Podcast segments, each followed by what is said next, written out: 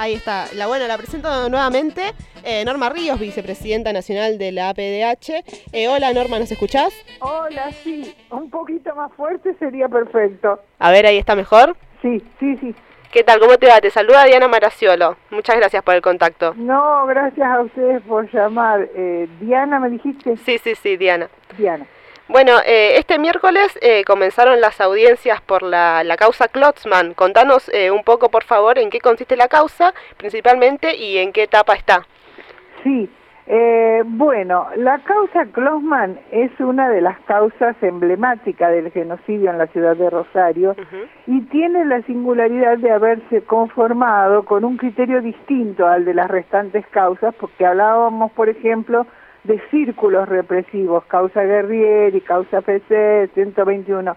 La causa Klossman reúne los hechos de que damnificaron a víctimas del PRT ERP en un lapso temporal. Todos ocurrieron en la primera mitad del mes de agosto de 1976, entre el 2 y el 16 de ese mes, a excepción del caso de Oscar Medina hermano desaparecido de Jolie Medina, bueno, histórica dirigente de familiares. Se juzgan 27 homicidios, privaciones ilegítimas de la libertad, tormentos y asociación ilícita. Y el otro signo distintivo no menor e importantísimo que se va a juzgar el primer delito de sustracción de una menor de 10 años y supresión de identidad en, en Rosario en los juicios que ya llevamos varios desde el año 2009. Este es el caso de la hija de Ricardo Klossman y Cecilia Barral. El matrimonio fue secuestrado y conducido al centro clandestino de detención conocido como la Quinta Operacional de Fisherton y desde entonces permanecen desaparecidos. Acá hago la aclaración, nosotros decimos la causa Klossman como decimos la causa Feser, en realidad las causas se llaman distintas. Claro. Fariña, el nombre del represor, a veces el nombre de la primera víctima. Pero bueno, esto para los rosarinos decir causa Closman enseguida suena, o Quinta de Fischer, o Quinta de Funes, o este Servicio de Informaciones, o FECER y Guerrieri, no es lo mismo que darle el nombre este, técnico y real de la causa. Es una un elemento que utilizamos para que la gente llegue rápido a, a saber de qué se trata.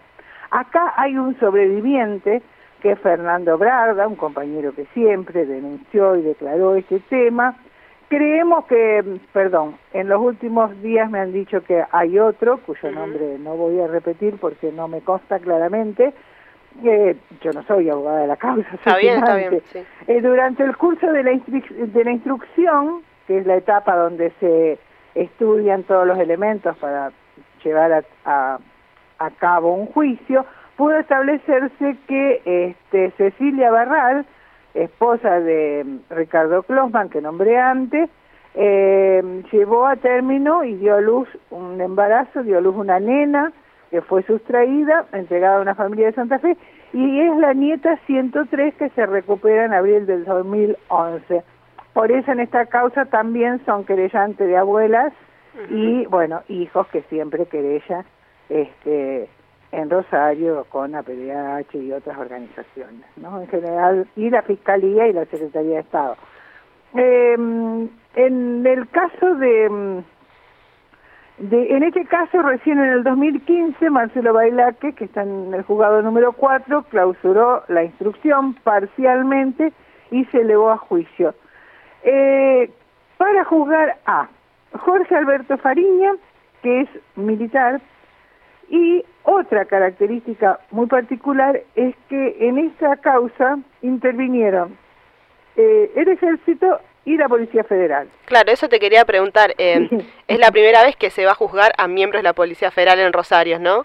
Exacto. Entonces, estos miembros que han quedado con vida son Federico Almeder, René Juan Langlois, Enrique Andrés López y Luis Paulino Coronel. En las últimas semanas, en los últimos tiempos, la PDH había incorporado a DIV, pero lamentablemente eh, DIV murió unos días antes de que comenzara el juicio. Eh, también Paulino Coronel, si no me equivoco. Eh, y en este momento lo cierto es que están este, Fariña, Almeder, Juan Langlois, Andrés López. Y em, también murieron, digamos, porque son responsables necesarios por la situación nacional eh, y estaban en la causa Ramón Genaro Díaz Besone, Alfredo Sotera y Jorge Rafael Videla, que habían sido todos procesados por esta causa.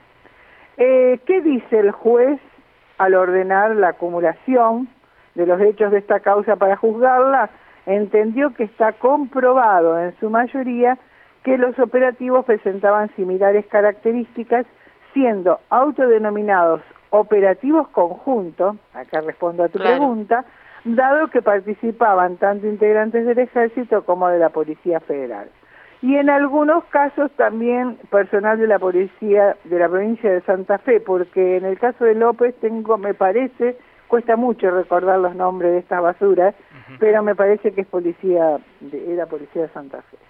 Eh, bueno, eso es lo grueso. Desde el 2015 hasta el 23 de septiembre de 2020, que comenzamos este miércoles próximo pasado, se suspendió, si no me equivoco, tres veces, por distintas razones, ¿no? En ese camino de suspensiones se fueron este, muriendo estos personajes de los cuales te hablé, entre ellos el último, es con, con y los jueces son Mariela Emilce Rojas, eh, el doctor Faciano, que está como era secretario en los primeros juicios, hace muchísimo tiempo que está en juicio de lesa humanidad, y el doctor Eugenio Martínez, que también estuvo en el juicio anterior. Esa es la situación, digamos, desde el punto de vista, te podría decir técnico, los datos. Después lo que pasa por el espíritu de cada uno de nosotros cuando empieza un juicio, las víctimas, etcétera, es otra cosa.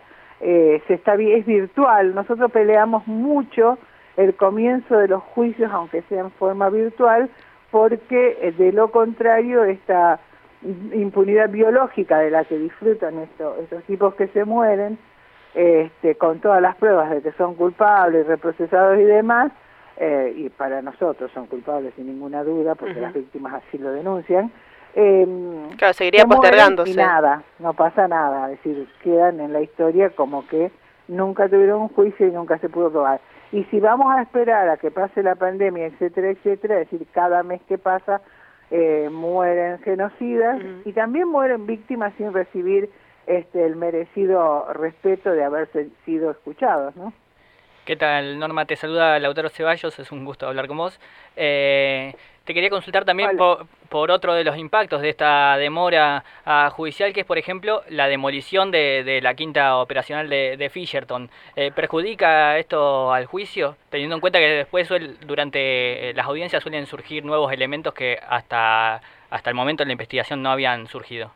Totalmente. Mira, uno de los, así como silencian hasta la muerte y más eh, los nombres de los quienes se apoderaron de los niños, otra de las cosas que han buscado sistemáticamente es la destrucción de los lugares donde hubo gente este, detenida clandestinamente, de los centros clandestinos de detención, que además en la medida que avanzan los juicios y con estamos hablando a 44, 45, 46 años porque tampoco empezó el terrorismo de Estado el 24 de marzo, empezó en forma sistemática, pero hemos logrado correr en determinados juicios como el del Villazo, que se va a llevar adelante probablemente el año que viene, o el, el de Vigil, hemos logrado correr los límites de lo que fue el terrorismo de Estado. ¿Se entiende? Se bajaron las fechas y se subieron también.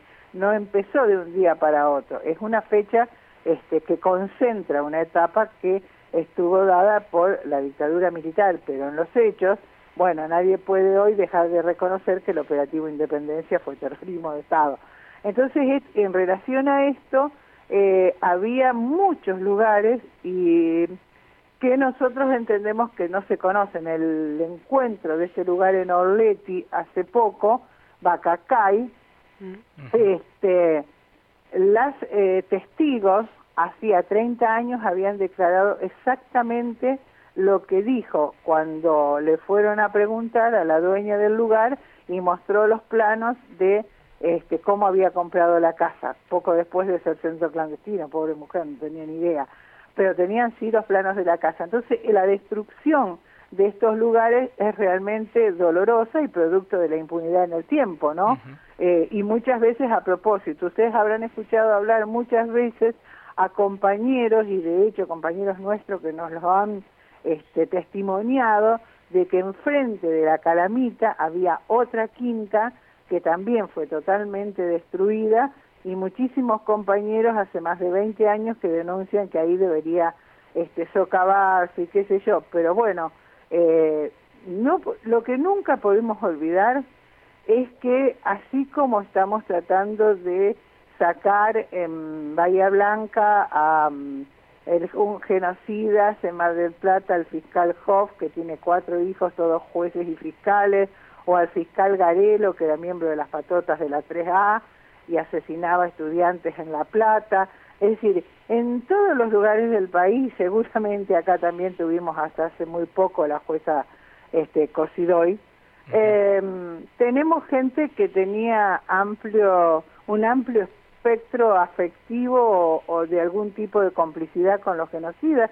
Todos los genocidas tienen sus hijos policías, tienen las empresas de seguridad, eh, algunos de ellos como los, como Apagano fue preso porque los cuatro hijos policías de Constanzo dijeron que no podía estar preso su padre y el otro no. Digo, a ver, eh, eso no podemos olvidarlo nunca, ¿no? También los dueños de grandes empresas y demás, este, que tienen sus hijos en el Poder Judicial y que tienen una este, larga historia de, con, de, de relación con el genocidio y sus ejecutores en el Poder Judicial, en las Fuerzas Armadas, etcétera, etcétera.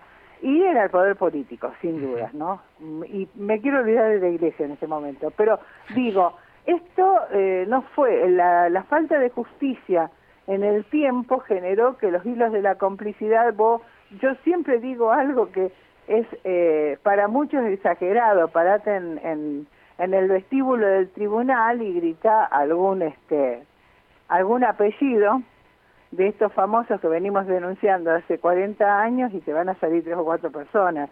es una forma de decir que también al poder político nunca le interesó en el marco de la impunidad, de las leyes de obediencia de vida, punto final, y demás, este, que no se olviden duraron demasiado tiempo, en cuidar aquellos lugares que habían sido denunciados, porque de última, si nunca íbamos a, a tener justicia, ¿para qué ibas a cuidarlo? Y son lugares muy, muy importantes. Sí, va a ser un juicio sin que se pueda ir con los testigos a reconocer el lugar, sin que se pueda ver que lo que declararon es cierto, como los pequeños detalles a los que tenían acceso, un, un mosaico, una, una herrería, una puerta, un dibujo en la pared, ¿me entendés?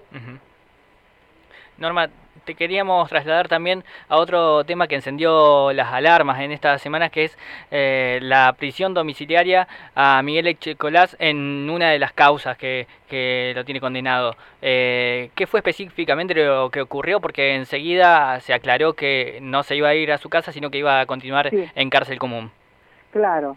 Bueno, eh, un poco continuando el hilo de lo que te decía, los magistrales, así como este Maíque y Jacobi nos sueltan a todos los genocidas de Rosario, eh, los magistrados Sabrina Namer, Guillermo Costabel y Rodrigo Gómez Uriburu concedieron la escorcelación al excomisario de la Policía Bonaerense en el marco de la causa Puente 12, eh, por la que recibió en 2018 una sentencia a prisión perpetua. Em, nosotros estamos hablando del tipo que este, dirigió la Noche de los Lápices, que desapareció a, a, los padres de Anaí, la, nieta de Chicha Mariani, un emblema en la lucha, abuela de, de La Plata, este, un emblema en la lucha digamos, por los derechos humanos en los primeros tiempos post dictadura y durante la dictadura, sin duda y el hombre en este caso para la PDH mucho más este emblemático porque es el hombre que torturó personalmente a nuestro presidente de aquel momento el maestro Alfredo Bravo eh, y además amenazándolo de que si hablaba cuando salía lo iba a matar porque lo tuvieron que soltar por el apoyo internacional obviamente eh, Bravo salió y habló. Pero también los que son un poquito más grandes que ustedes seguramente recuerdan y debe estar hoy en internet un video donde invitan a Echecolás a la televisión junto con Bravo y él se le ríe en la cara diciéndole cómo lo torturaba y todo lo demás. Eso eran las leyes de obediencia de vida y punto final. Entonces los organismos de derechos humanos, a pesar de que nosotros sabemos que por la cantidad de causas que tiene, Echecolás no va a poder salir a la calle, les aviso desde ya que además se salvó del coronavirus, tiene noventa y pico de años, este, lo cual es bueno, porque nosotros no queremos que se mueran, queremos que estén hasta el último día en la cárcel. Eh, es como un gesto, eh, realmente una provocación, darle la libertad domiciliaria cuando todos saben que eh, no puede volver porque tiene un montón de causas, tiene un montón de causas por las cuales tiene que seguir preso con preventiva pero no deja de ser una provocación. Ahora, esa es una provocación. Nosotros acá lo tenemos a NAS que liberaron en la pandemia sin avisarnos a las querellas, este, sin em, sin pulsera y sin control, porque hay pandemia. O sea, NAS es un genocida que anda caminando tranquilamente, incluso vive muy cerca de mi casa. Este, esto, esto pasa constantemente con el Poder Judicial y también con una sociedad que quiere matar a todos los pibes que roban una cartera o un celular, pero que no les importa vivir con los peores asesinos de la historia de la Argentina, ¿no? Digamos, son los peores porque hubo genocidas en el primer genocidio contra los pueblos originarios y en este segundo genocidio contra este nuestro pueblo hace 45 años. Em, en el último tiempo hubieron algunas situaciones bastante preocupantes, si se quiere, porque por un lado eh, las declaraciones del jefe del ejército argentino, Agustín Cejas, retomando esta teoría de los dos demonios, y por el otro al ministro de Seguridad de Buenos Aires, a Berni, diciendo eh, un montón de barbaridades sobre los derechos humanos. ¿Cuál es tu lectura ante estos hechos y los consideras aislados o, cuál es tu postura? Eh, vos sí que sabés hacer preguntas. Vos sí que sabés hacer preguntas. Eh, pero yo te voy a tratar de contestarlas. Nosotros nos despedimos como organización este, en el caso del general Cejas, que en cierta manera es el que más me preocupa eh, porque no es ni nada menos que un jefe de ejército con mando de una tropa absolutamente importante. Y mientras te estoy verseando así, estoy buscando el comunicado. Eh, pero esto es real. Lo de Bernie, si bien es realmente lamentable, no se espera menos de un personaje que este, obviamente tiene aval para hacer y decir este, las barbaridades que dice y hace, pero además de tener aval, eh, tiene intereses personales que a poco de andar eh, le asoman, digamos, las hilachas por los cuatro costados, probablemente el interés este, de algún puesto o político o algo que interese, para lo cual entiende que tiene que usar un, una verborragia y un discurso que le encanta a la gente en general, porque creo que a los argentinos y argentinas este, les está gustando demasiado el discurso de la mano dura, eh, sin tener en cuenta que no siempre, así como fue en la dictadura, no siempre este, alguien que consideren culpable será el que caiga bajo bala policial. Es decir, lo cierto es que la bala policial cae a todo aquel que se cruce en el lugar y momento equivocado, no hace falta que estés haciendo nada malo. Entonces, esto saben que acarrea votos para algunos sectores y eso es lo que hace Bernie, pero lo otro es mucho peor, porque es un discurso negacionista en un general del ejército argentino. Y entre las cosas que nosotros como organización decimos, a las que le puedo agregar algo de mi propio peculio, por supuesto, que es inaceptable que un general de la nación se exprese reivindicando la teoría de los dos demonios cuando en nuestro país es posible afirmar que en materia de políticas de memoria, verdad y justicia, se asumió y continúa como política de Estado el esclarecimiento, el juzgamiento y la reparación de graves violaciones a los derechos humanos ocurridas durante la última dictadura, cumpliendo con las premisas del derecho internacional. Pero nosotros además le agregamos a esto que hemos derrotado la teoría de los dos demonios en todos los tribunales del país, con más de mil condenas, que no serán muchas, pero nos llevaron 45 años de lucha y probaron que efectivamente en la Argentina hubo un genocidio con terrorismo de Estado. Ahora, si estos oficiales fueran los hombres de Videla, no sería tan grave. ¿Qué dice la PDH? Es mucho más grave que la situación porque es la generación de oficiales de alto nivel con mando de mucha tropa que es la primera formada en lo que se supone o se dijo una perspectiva de derechos humanos. Claro. Es decir, es la primera de una generación de milicos que no participaron de la última dictadura militar. Y es mucho más grave porque te habla de una institución, así como nos pasa con la policía en Santa Fe, que no este, ha cambiado en absoluto lo que es su identidad como, como policía represora o como militares represores, ¿no? eh, la verborragia del general, decimos nosotros, demuestra graves falencias y posturas antidemocráticas teniendo en cuenta que el ejército argentino este, dice esto en su formación de cuadros, de que son hay una nueva formación de cuadros, esto no deja ver ninguna nueva formación de cuadros, pero hubo demasiados años de gobiernos constitucionales con que hubiesen podido cambiar la matriz de la formación profesional. Son 44 años menos 8, 36 sin este, dictaduras. O sea, tuvimos el tiempo suficiente para que haya una generación, casi dos, de profesionales con la cabeza, aunque sea un poquito cambiada. El discurso de Cejas no te da ninguna ilusión al respecto. Eh, bueno, y además que este personaje esté en las filas actuando y reflejando lo que podrían haber de ser una política de Estado y sin que nadie tome medidas, no deja además tranquilo a nadie, ¿no? Eh, y le pedimos a Cejas que se ponga a investigar y averigüe la situación de los centenares de soldados, soldados desaparecidos mientras hacían el servicio militar obligatorio, durante el terrorismo de Estado, qué responsabilidad le cupo al ejército argentino y así a lo mejor se tranquiliza un poco. El caso de Ledo, por ejemplo, en, en, en, La Rioja y su desaparición, la situación de, del juicio. Yo estuve en Tucumán cuando lo liberan a Milani este, por inocencia y condenan a su jefe inmediato superior, es decir, el jefe de Milani, que ya cuyo nombre ya ni recuerdo, este, lo condenan por hacer desaparecer al soldado del dedo y a Milani eh, dicen que no estaba enterado, digo, era el hombre que le hacía los papeles y firmaba las resoluciones de su jefe. Eh, para llevarlas a la práctica, ¿sí?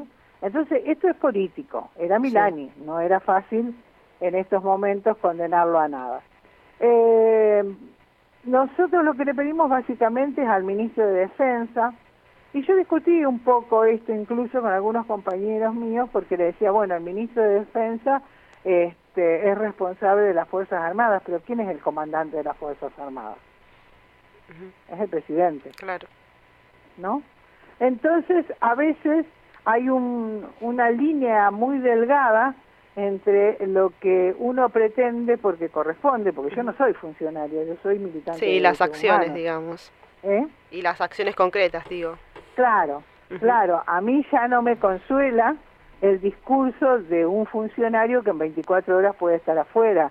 Yo, eh, como tantos compañeros y como la mayoría del pueblo, necesita eh, respuestas y acciones inmediatas, sobre todo cuando tenés el, el poder de ejercerlo. Dijo, a veces a mí me dicen, bueno, pero pobre, no pueden. Y yo le digo que yo no puedo, pero nunca se me ocurrió ofrecerme ni para presidente ni para ministra. Digo, se supone que cuando uno busca esos espacios de poder y gobierno es porque tiene medidas, algunas este, posibilidades, como, como quien diría, en el ajedrez se fijó las jugadas antes de proponerse. Yo me propongo para lo que me da y sé que jugándome y trabajando mucho puedo conseguir alguna cosa, como es el tema de los juicios de lesa humanidad, ¿no? Absolutamente. Conseguir condenas para los genocidas, pero fíjate cuánto nos ha ayudado. Digo, a mí me parece que este, hablar de un pobre, pobre no puede cuando hablamos de gobernantes o, o personas que ocupan lugares de decisiones de gobierno, diputados, senadores, digo, tienen situaciones de privilegios, concejales, intendentes, hablo por todos, tienen situaciones de privilegio este, muy importantes para sentir pobres somos los que estamos este, del otro lado intentando sin ninguna de esos beneficios y prebendas eh, a puro coraje y trabajo, ¿no? Absolutamente, coincidimos desde aquí con todo lo que decís Norma y te, agradezco, te agradecemos y te agradezco muchísimo este tiempo que nos brindaste. Diana y... Y Lautaro. Lautaro.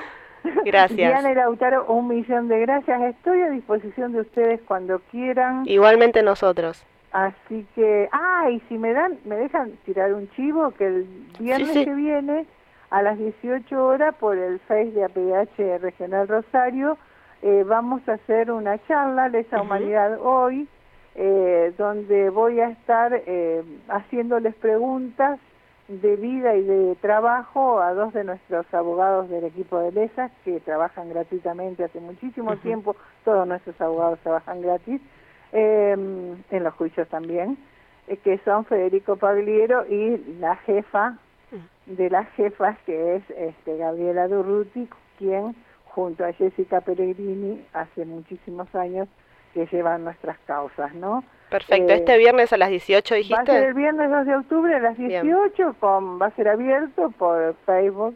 Em, esperemos que la podemos que la podamos hacer este en el Facebook de APH Argentina. Y, y creo que va a ser interesante porque nosotros tenemos una historia larga y real y concreta de lucha contra los genocidas y en los juicios.